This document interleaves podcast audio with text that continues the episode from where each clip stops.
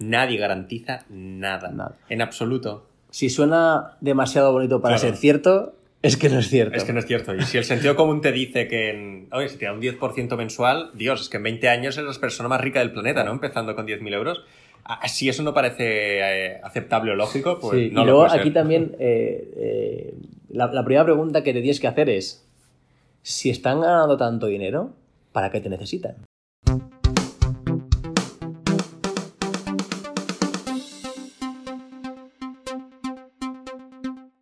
Hola y bienvenidos al podcast de Valio. Como siempre, con esta nueva edición traemos a una persona con ganas de desnudarse financieramente y sobre todo que nos cuente temas de actualidad y cosas que nos estamos preguntando cada día.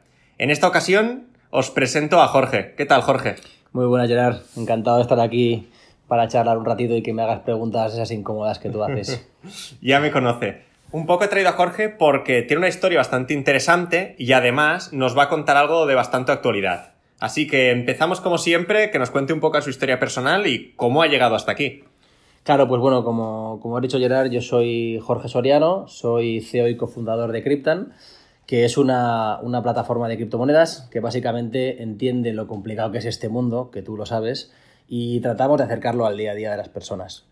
Entonces, pues bueno, un poco mi, historia personal es que eh, es curioso porque yo no tengo nada que ver con el mundo financiero, no tengo que ver nada con el mundo del desarrollo, eh, desarrollo a nivel de programación, y, yo soy arquitecto de profesión. Yo estudié arquitectura, estudié arquitectura en Valencia, eh, salí de la carrera y, me metí en un estudio de, creatividad. Y estuve siete años dedicándome a, tratar de innovar en la experiencia del usuario dentro de espacios. ¿vale? Eh, entonces, claro, pues aquí es donde empiezas a, tocar un poco temas casi más antropológicos, ¿no? De, entender a las personas, de entender qué necesitan, qué no, cómo puedes mejorar. Y tienes que estar en contacto con todas las nuevas tecnologías que van surgiendo por ahí. Y en una de, esos, de esas búsquedas, pues di con el mundo de las criptomonedas, allá por 2015. Y esto me pareció algo que, eh, pues bueno, al final, sabes que somos personas que nos gusta mucho leer, que, que dedicamos mucho tiempo a investigar. Y por primera vez en, igual ha sido una de las pocas veces en mi vida que me senté a hablar con un, con un buen amigo que ya llevaba mucho tiempo aquí metido y estuvo dos horas hablándome de esto y yo no entendí ni una palabra. Ni una palabra. Me parecía algo... E, e, era como... No entiendo nada. ¿Cómo es muy etéreo, ¿no? ¿Cómo puede ser todo esto que me estás contando?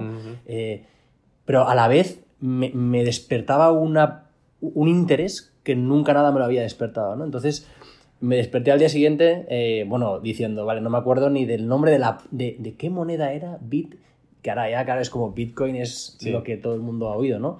Y, la verdad que fue súper interesante porque eso me motivó muchísimo a, empezar a investigar. Claro, allá por 2015 había muchísima menos información de la que, había, de la que hay hoy en día.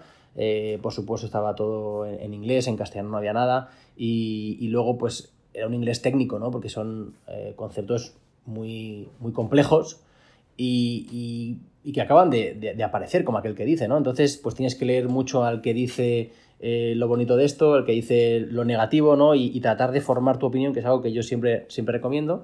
Entonces, pues desde 2015 hasta 2018, mitades que arrancamos con, con Cryptan, y que yo me dejé toda, todo mi trabajo y todo lo que yo estaba haciendo de, arquitectura. Eh, fueron tres años de viajar por todo el mundo a todos los eventos que podía, contactar con toda la gente, leer, leer, leer y, bueno, tratar de, aprender sobre algo que era nuevo completamente, ¿no? Tú piensas, arquitectura, eh, diseño, interiorismo, todo ese tipo de cosas que, que claro, yo me, me, gustaba mucho y me encajaba mucho porque al ser algo tan nuevo, me pareció que era un reto el ver cómo podíamos acercar ese mundo cripto al mundo real. Porque por aquel entonces el, el, porcentaje de la población que tenía criptomonedas era menor del 1%. Ahora no creo que sea tampoco muy alto, ¿no? Ahora tampoco es muy alto. Ahora nosotros calculamos, eh, haciendo estudios de, billeteras únicas, que estará entre el 1 y el 5%. Pues ¿A, nivel español o a nivel global? A nivel global. A nivel, global. sí. Una, pregunta, ¿Cómo, ¿cómo, te llegó esa primera persona que te habló de Bitcoin? ¿Era porque quería comprar una, casa, hacer una reforma? No, esto fue eh, porque em, mi mujer se dedica a hacer eventos y una compañera suya nos invitó a su casa de, de Málaga Y su marido, es, que es un tío brillante, que, que se llama Beltrán Berrocal, que es el hijo del famoso escultor Berrocal. Eh, él llevaba muchísimo tiempo ya metido en todo esto y pues yo, bueno, estábamos cenando, ¿no? Yo le conté un poco mis proyectos de como súper innovadores, que luego no eran ni la mitad de innovadores de, de, arquitectura y cosas que estábamos haciendo. Y cuando le tocó su turno me empezó a contar y dije, esto, esto es brutal. Flipaste, ¿no? Esto es increíble. ¿Qué, ¿Qué, qué, es esto? Por favor, cuéntame más. Pues quiero que me ates esta experiencia que tuviste hace un lustro, hace cinco años, con cómo habías percibido tú el dinero, cómo había sido tu evolución, ¿no? Con tus finanzas personales desde que tengas memoria, poco en tu época de juventud, universitaria, hasta llegar a ese punto. ¿Cómo había sido? ¿Qué relación habías tenido con el dinero? Pues la verdad es que mi, mi mujer me lo dice mucho que yo soy de la cofradía del puño cerrado, ¿no? eh, eh, mi relación siempre con el dinero ha sido muy de... Eh, muy, muy tradicional en el sentido de... muy conservadora, ¿no? De, oye, ahorra, eh, no, no gastes, no vayas al día, no... Oye, ten un plan de lo que puede pasar en el futuro, que pueden pasar cosas que te hagan falta tener eh, dinero o que tener esos ahorros o esas reservas. Y siempre he sido muy, muy, muy precavido. Entonces, claro, cuando de repente aparece esto, uh -huh. eh, mi mentalidad cambia absolutamente porque le veo un potencial de futuro tan grande como nunca se lo he visto a nada, que mi mentalidad de ese, esa reserva de tener esos ahorros en, en fiat, uh -huh. en euros, cambia. Y en una cuenta de ahorros. Una cuenta de banco cambia y empieza a pasar a otro lado. Que aquí hay una cosa que, que, mucha gente, la gente que más me conocía me decía, es que el hecho de que tú estés pasando, o sea, de que mirares, miraras tanto lo que gastabas y miraras tanto cómo lo gastabas eh, y que tuvieses en cuenta cantidades, vamos a decir céntimos, pero uh -huh. prácticamente, ¿no? Para tomar decisiones. El hecho de que ahora tú estés como tan espléndido al pasarte de lo que decíamos del banco a, la, a las criptomonedas hace que el, hizo que la gente de mi alrededor empezara a interesarse por esto, a interesarse por esto, porque era como, si Jorge que miraba el céntimo uh -huh. ahora está cambiando y está pasando más a esta parte de un cambio tan radical, una persona que es tan analista, que es tan racional, ¿no? que mira tanto las cosas, le chocó mucho. Uh -huh. Y aún tendría más impacto si ese cambio lo haces en un momento en el que, no sé si pon en 2018, ¿no? Sí. En un momento en el que el Bitcoin estuviera después de, bueno, para quien no lo sepa, en 2017 hubo, hubo un incremento muy fuerte de, de, precios, que después cayó, ¿no? Como ya sabemos, es un instrumento muy volátil. Pero la cuestión es que si lo empezaste a hacer en 2018, cuando no era su mejor momento en popularidad, creo que eso aún tiene más fuerza. Que quizá hacerlo en un momento como ahora, que es mucho más popular, sería más sencillo, ¿no? Sí, totalmente. De hecho, uh -huh. yo arranqué eh, muchísimo antes de que tuviese esa caída. Recuerda que en 2017 uh -huh. pasó, aproximadamente estaba en enero de 2017 en mil dólares uh -huh. y llegó a prácticamente los 20 mil dólares en diciembre, con una subida desde los 6 mil en noviembre aproximadamente, que en un mes Uh -huh. eh, hizo un 300%, eh, que fue una, una locura. Y, y, efectivamente tuvo muchísimo más impacto ahí, porque era totalmente desconocido. Y acuérdate que en aquel, por aquel entonces, eh, cuando cualquier medio hablaba de cripto, que eran muy pocos, todos lo vinculaban a blanqueo de capitales, uh -huh. compra de armas, compra de drogas, etcétera. Uh -huh. ¿no? Que fue su primera historia gorda que hubo. Sí, fue su primera historia porque, eh, bueno, con el tema de Silk Road eh, se, se, aprovecharon de, esta, de este sistema de, de, de pagos o de, este, uh -huh. esta forma de dinero eh, cuando la gente piensa que se creó adrede ¿no? para, para este tipo de, de, actividades y no fue así. O sea, se creó en 2008 como una... Eh, como una alternativa uh -huh. a lo que había. Es interesante saber la historia de cómo se creó porque sigue habiendo varias partes, es un enigma. Entonces, ¿podemos decir que pasaste de ahorrador a inversor en criptodivisas? ¿Nunca tuviste ese traspaso en el sistema financiero más tradicional, de fondos de inversión? De... Nunca. Nunca. Nunca, nunca, nunca pasé por, por ahí, la verdad. Eh, luego te, te, lo planteas, ¿no? Es verdad que yo, eh, yo nunca he tenido una cultura financiera ni educación uh -huh. financiera. Nada. Eh, de hecho, cuando, cuando yo arranco con esto, me tengo que poner mucho las pilas, porque uh -huh. al final requiere tener conocimientos. Yo no soy ningún experto, pero es verdad que mi formación ha crecido muchísimo en, en, esta, en, esta, en este sentido. ¿no? Eh, has dicho una cosa que, que pasas de, ahorrador a inversor en criptomonedas. Yo no me considero inversor uh -huh. en criptomonedas. A nosotros la palabra inversión uh -huh. eh, no, no, la, no la tratamos porque para mí no es invertir.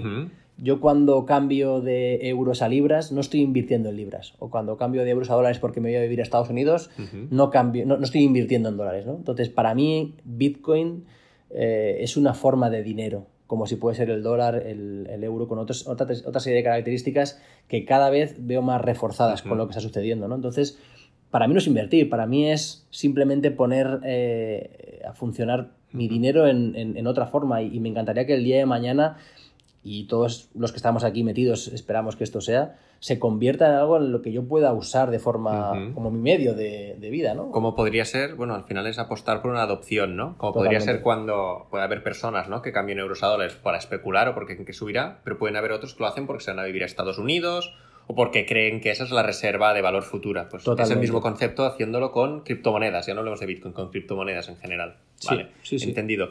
Entonces, em, yo quiero saber, vale, entonces eras una persona bastante ahorradora, ¿no? Muy ahorradora. Muy, ahorradora, ¿vale? Y aparte de, esa, de esa adopción, de ese patrimonio que tienes en criptodivisas y entiendo que en, fiat, en moneda tradicional, ¿algún otro activo? Eh, ¿Inmuebles? Plan de pensiones, no sé si esto te suena muy, muy antiguo, pero ¿qué, ¿qué, más tienes? A ver. Sí, sí, pues bueno, ahí a raíz de, de, lo que comentabas de, de, activos como inmuebles, por ejemplo, yo como arquitecto, como buen arquitecto, pues eh, eh, hay un barrio en Valencia, ¿no? Pues soy de Valencia, que, que está súper degradado, un barrio precioso que, que, es el barrio del Cabañal, ¿no? Con casas de pescadores bajitas y, con una historia preciosa, ¿no? De, toda la vida. Y compré un solar y me hice mi propia casa. te, preguntaré cómo fue esa jugada, ¿eh? Sí, sí, pues eh, también hay, hay, hay, historias que, interesantes y sufrimientos. Pero bueno, al final, efectivamente, yo hice un, un esfuerzo muy grande porque para mí eh, yo paso mucho tiempo en casa, me gusta mucho estar en casa.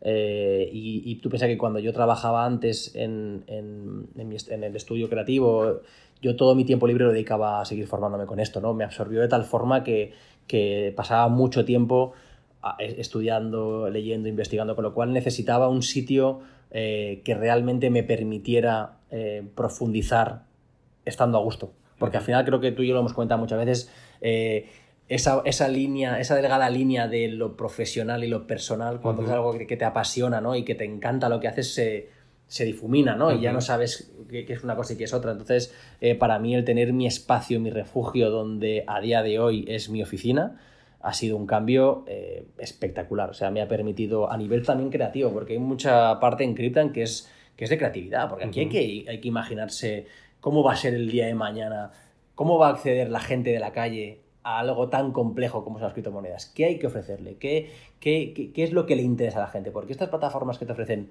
50.000 servicios, al final son más lío que otra cosa, ¿no? Entonces el poder entender y simplificar al máximo para ser útiles, es un reto y aquí hay una parte creativa muy importante. Y tener un entorno que te fomenta y que te potencia el, desarrollar esta parte creativa es súper importante. Estoy de acuerdo y creo que muchas personas de la comunidad también, uno de sus sueños era una casa, no, su casa de ensueño. Eh, habrá muchas personas que volverán atrás al podcast para escuchar, oye, ¿dónde ha dicho que la compró? No sé si te estás tirando piedras en el tejado, si es una zona que se ha apreciado, ¿no? Con nivel inmobiliario. Sí, es una zona que se ha revalorado, revalorizado mucho. Eh, nosotros compramos el solar hace pues tres o cuatro años, ya el tiempo pasa muy rápido y, me voy, pero, pero fue justo porque ese era un barrio que estaba eh, pendiente de una, de una reforma, ¿no? que iban a, prácticamente tirarlo abajo y los precios bajaron mucho porque se, se, devaluaron. Entonces al final fue una apuesta por nuestro lado, el decir, bueno, vamos a aprovechar este momento, creemos en, en esto y vamos a jugárnosla un poco a ver si esta nueva reforma se deroga o no. Y al final tuvimos suerte y efectivamente se derogó. Yo, quiero saber cuánto pagaste y cuánto crees que pagarías ahora. Em, pagué, pagué X y a día de hoy pagaría eh, por la mitad de lo que compré 3X. O sea, se multiplicaría por 3 el precio. Es lo que se está cobrando a día de hoy. Multiplicado por 3. Quiero saber la cifra. Y si era dinero tuyo, si estás hipotecado, cuántos años. Quiero saber que me cuentes pues todo eso porque al final querré saber tu patrimonio.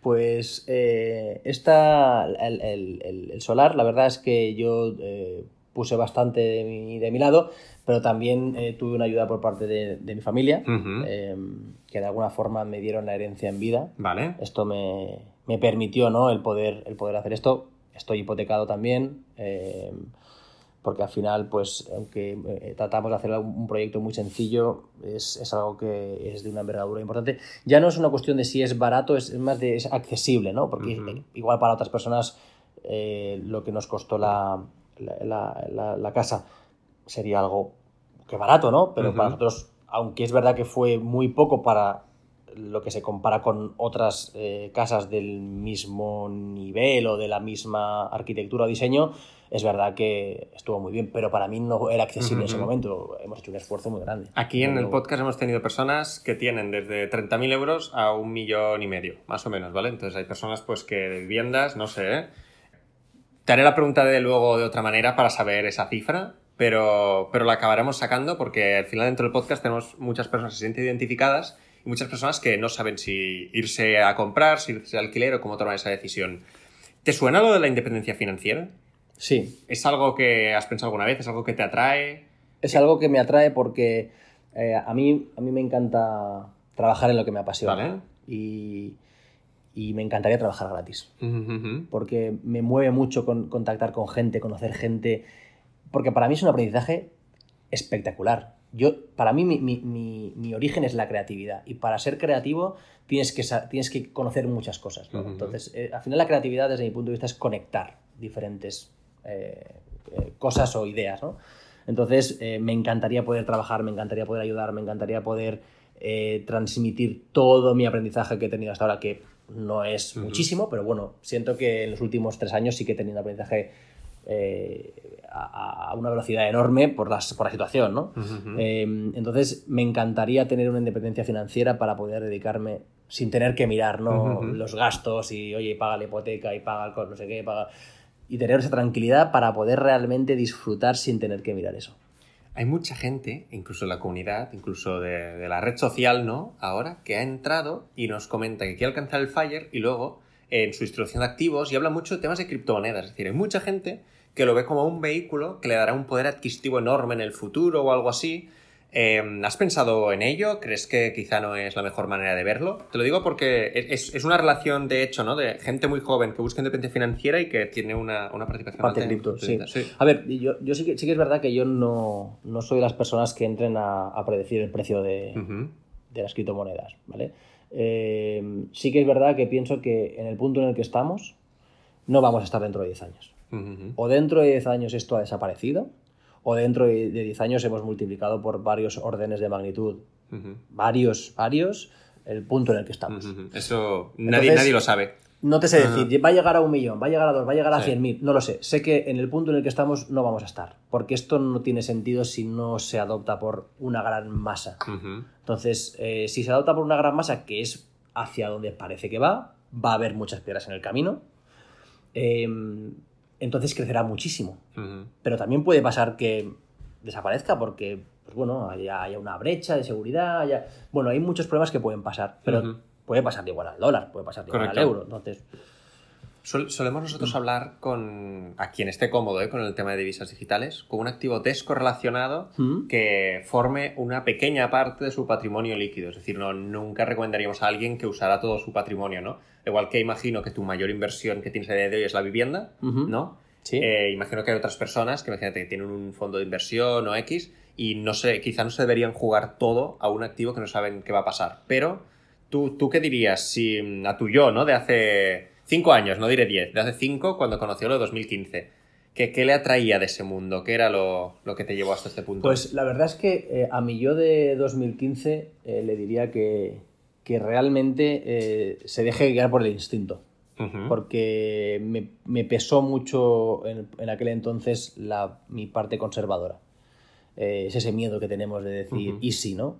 Pero al final eh, hay, un artículo que, que yo recomiendo mucho que es la regla del 70%, ¿no? que habla de que a la hora de tomar una decisión es imposible estar al 100% seguro sobre esa decisión. Con lo cual, si cuando vas a tomar esa decisión has pasado o has llegado al 70%, tómala. Lo tomas, ¿no?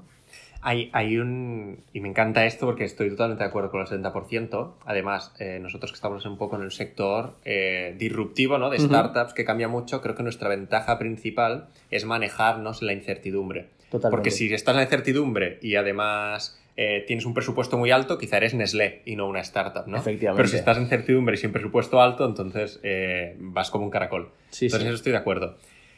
Cuando hablábamos de independencia financiera, ¿alguna vez has, tenido una cifra en la cabeza? Oye, yo con un millón, yo con dos millones, eh, ya empecé a estar tranquilo, ¿no? Que podría ir sacando de allí para vivir el resto de mi vida. Eh, porque de, gastos sabrás, ¿qué, ¿qué debes consumir al mes en gastos? ¿Cuál- ¿Cuáles deben ser tus gastos? La, la verdad es que es una buena pregunta, ¿eh? Nunca, nunca me he planteado una cifra, siendo totalmente honesto. Eh, ahora mismo todavía estoy en un proceso mucho más de trabajo antes de pensar cuál es esa cifra. Eh, no me gusta hacerme castillos en el aire, ¿no? Y, y prefiero, oye, todavía queda mucho para esa cifra, con lo cual vamos ahora a meterle caña, que creo que es lo que, lo que hay que hacer, y aprovechar las oportunidades. Eh, a nivel de, de- de cómo poder hacerlo, cómo poder llegar a ese, a ese- a ese punto, sí que, sí que es verdad que creo que es una cuestión también de, de diversificación. Eh, yo no entiendo mucho tampoco de esto, como te digo, yo Ujú. nunca he- eh, me he metido aquí, siempre, siempre arranqué, pasé de cero a, a criptomonedas, ¿no? Sí, Fue sí, como Ese, ese cambio. Sí que estoy en contacto con fondos de criptomonedas. eh, después de analizarlos muy bien, aquí me gustaría hablar de todos los scams, todas las estafas eh, Ujú. que te prometen dinero gratis, eh, cantidades. Arbitrajes y cosas de arbitrajes estas, y sí, cosas sí. así. El arbitraje existe, Ujú. funciona, pero desde luego no es lo que venden por ahí, eh, con las cantidades que venden por ahí, ni con las rentabilidades que venden por ahí. Aquí el problema está en que creo que la gente tiene, es, es ese punto egoísta que tienen las personas, esa avaricia, ¿no? De quiero más, quiero más, quiero más. Entonces, eh, igual eh, encuentran en internet o alguien les habla de una plataforma y hay nueve cosas negativas, pero hay una que te dice que es que te vamos a dar un 10% mensual garantizado. Y la gente se queda con esa Con eso. mm, ese, ese punto, ¿no? Y, y al final luego pues hay de- auténticas desgracias, hay gente que, que pierde mucho dinero. Y, y- y yo he estado, eh, yo, yo he entrado, y, lo digo abiertamente, en, en- en alguna de estas eh, plataformas hace ya años. ¿Cuánto puedes haber aprendes. perdido, Jorge, en, en euros? ¿Cuánto más o menos? Ah, en aquel haber momento entraría con una cantidad de 2.000, 2.000 Vale. euros, 2.500 euros. Pero que igualmente es, es No, un no, dolor perder. Es, es un dolor, es un dolor. 2.500 Lo que quiero decir es que eh, es barato para el aprendizaje que he Claro, tenido. eso 100%. ¿vale? Entonces, para mí eso eh, me ha permitido el que a partir de ese punto empiece a tener muchas más cosas en cuenta, a analizar y no dejarme llevar por la ilusión de, eh, vale, voy a hacerme mis cálculos porque esta gente me va a dar un 10% Mensual, al ¿no? mensual y entonces mi independencia financiera va a llegar en seis meses. Claro. Es un poco, y, y lo, y lo ato a lo que hablábamos de independencia financiera, ¿no? De cuál es tu cifra y de que yo también me gusta, he analizado y he encontrado algunos fondos de, de cripto que, que funcionan muy bien, pero hay dos cosas importantes y es no tengo una eh, permanencia obligatoria y los fondos los controlo yo. Ujú. Que estos son para mí dos de las máximas que si no lo cumple eh, el proyecto de estos de, Ujú. de- de fondos de, de inversión en criptomonedas, directamente no sigo leyendo. Me parece el mínimo lógico es más. eh, a mí todo lo que, lo que te diga garantizado, ¿no? O seguro, o 10%. O sea, esto es. Nadie garantiza nada. Nada. En absoluto. Si suena demasiado bonito para Claro. ser cierto, es que no es cierto. Es que no es cierto. Y si el sentido común te dice que, en, oye, si te da un 10% mensual, Dios, es que en 20 años eres la persona más rica del planeta, ¿no? Empezando con 10.000 euros. Si eso no parece eh, aceptable o lógico, pues Sí, no y lo luego ser. aquí también eh, eh, la, la primera pregunta que te tienes que hacer es, si están ganando tanto dinero, ¿para qué te necesitan? Ujú. Porque no lo hacen ellos. Tal ¿no? Tal cual. Esta, esta es la típica. Suelen usar nuestras excusas, ¿eh? De no, porque queremos hacer una labor del bien social, no sé qué. Oye, Mm. mm, si quieren hacer una labor del bien social, que planten árboles, porque me parece que esa que otra es Totalmente, una excusa. totalmente, totalmente. Yo te diría, Jorge, yo querré hacerte quizá una de las últimas preguntas. Querré y te aprieto. Quiero saber una cifra, quiero que me digas algo. Quiero que me digas, oye, yo tengo entre tanto y tanto si quieres. Serás la persona a la que menos me ha apretado, pero quiero que me digas, oye, restando el pasivo de hipoteca que me queda, más la parte de vivienda que tenga, más... Porque cripto- criptomonedas tienes y representan en porcentaje más de un 10% de tu patrimonio o menos. Eh, ¿Tú qué- tú qué tengo crees? criptomonedas. Tienes, eh. Sería, la verdad es que sería un poco raro, ¿no? Tener una plataforma de criptomonedas. o haber montado una empresa de criptomonedas ¿no? y, no tener criptomonedas. Sería como una cosa, esta gente no es de fiar. ¿no? Eh, tengo criptomonedas, eh, probablemente representen más del 10% de, de, de, lo que, de lo que tengo. Eh, tengo una hipoteca de 150.000 euros. Vale, empezamos a tener cifras. 150.000. ¿Y cuánto tienes pagado ya de la casa? Pues muy poquito tengo pagado. Ahora es que ni lo he mirado porque llevamos dos años desde que arrancamos. Eh, tengo eh, el, coste total de la, de la, casa, te lo voy a decir también. Eh, entre el solar y la construcción de la vivienda, es una vivienda de más de 200 metros cuadrados. bueno, una vivienda de un arquitecto. es, una casa. Es una casa de tres pisos, con un patio, con un. con un. con garaje. O sea, quiero decir que es está, está, muy bien. Está hecha de forma eh, pues muy pensada para tratar de ahorrar costes, ¿no? Que tal vez otra persona, pues oye, contratas a un arquitecto y ese arquitecto lo que quiere es recibir sus honorarios y tampoco se preocupa tanto por lo que el cliente quiere. Yo aquí mezclaba las dos cosas, ¿no? Aparte de que podía hacer lo que me daba la gana. He, tenido doble, pues, he hecho dobles alturas, espacios abiertos, o sea, eh, casi no tengo paredes en casa. Eh, no tengo ni un pasillo y es una casa de más de 230 metros cuadrados. Eh, construidos. Bueno, muy bien, ¿no? Pues el coste total, que, que ya aquí me estoy yendo por las ramas, es de. Eh, está sobre los 300, 300 y poco. Qué bien, 300.000. ¿Vale? sí, vamos a. Es, un poco más porque al final hay muchos gastos que pues luego te van llegando, ¿no? Y, no los subas, pero bueno, el, coste un poco ha sido esa... Pues entre los oyentes nos puede, nos puede llegar alguno que, quiera preguntarte sobre criptomonedas y otros que quiera preguntarte sobre arquitecturas. O sea, contigo, contigo pueden resolver. Matando pájaros de un tiro. Exacto, pueden resolver muchos temas. Pues yo por mi parte, Jorge, estoy más que, más que encantado. No sé si quieres hacer alguna última reflexión o algo para los oyentes, ¿no? Que querían, querían escuchar un nudismo financiero, pero en esta ocasión también querían escuchar un poco una visión a futuro sobre un tema tan candente como es ahora el de las criptomonedas. Sí, sí, eh, desde luego. Yo, yo creo que em, primero me gustaría decir una cosa que, es el que la gente, por la complejidad del tema, que no, que no, lo, que no lo quite a un lado. Porque esto pasa mucho, ¿no? Cuando hay algo que, uff, empiezan a hablarte de los mineros y el hash rate y el, uy, esto es muy complicado para mí, no quiero saber, estoy muy cómodo donde estoy. Eh, hay muchas formas de entender esto de forma sencilla. Nosotros hacemos eh, webinars, hacemos charlas. Eh, no hace falta que vea los nuestros. Hay otros que lo hacen y lo hacen también muy bien. Eh, pero lo que creo es que, no, dejen pasar la oportunidad de, ya no hablando de precio y de meter X y sacar 3X, sino de, que esto es algo que va más allá de una inversión, que es una filosofía, que es algo que va a ser un cambio radical en el sistema financiero que a día de hoy conocemos, que dentro de 20 años eh, diremos, madre mía, ¿cómo hemos podido llegar aquí desde donde estábamos? O sea, que, que para mí estamos unos afortunados por estar viviendo esto, ¿eh? Que nadie llega tarde. O sea, que nadie, hay mucha gente que nos dice, pero es que 20.000 dólares está a día de hoy, creo que está ahora, está en los 22.000 y pico dólares, eh, es que ya llegó tarde. Nadie llega tarde, estamos en menos de entre un 1 y un 5% de adopción de la población. O sea, que queda, si esto realmente es lo que decíamos, es lo que el, futuro, queda muchísimo todavía. O sea, que nadie lo deje pasar por eso, que se formen, que, investiguen eh, y, que, que, tomen decisiones basadas en, en, algo de alguna forma objetivo, que no se sienten a rezar en su casa para que el precio suba. Que conocemos mucha gente así y, creo que esto no va de, esa especulación, ¿no? aunque obviamente hay mucha gente que especula.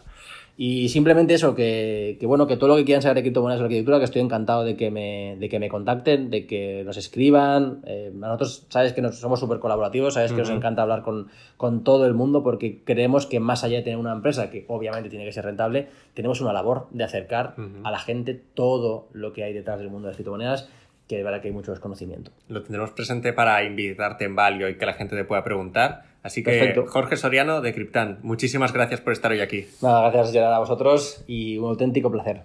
Nos vemos pronto, Valiers.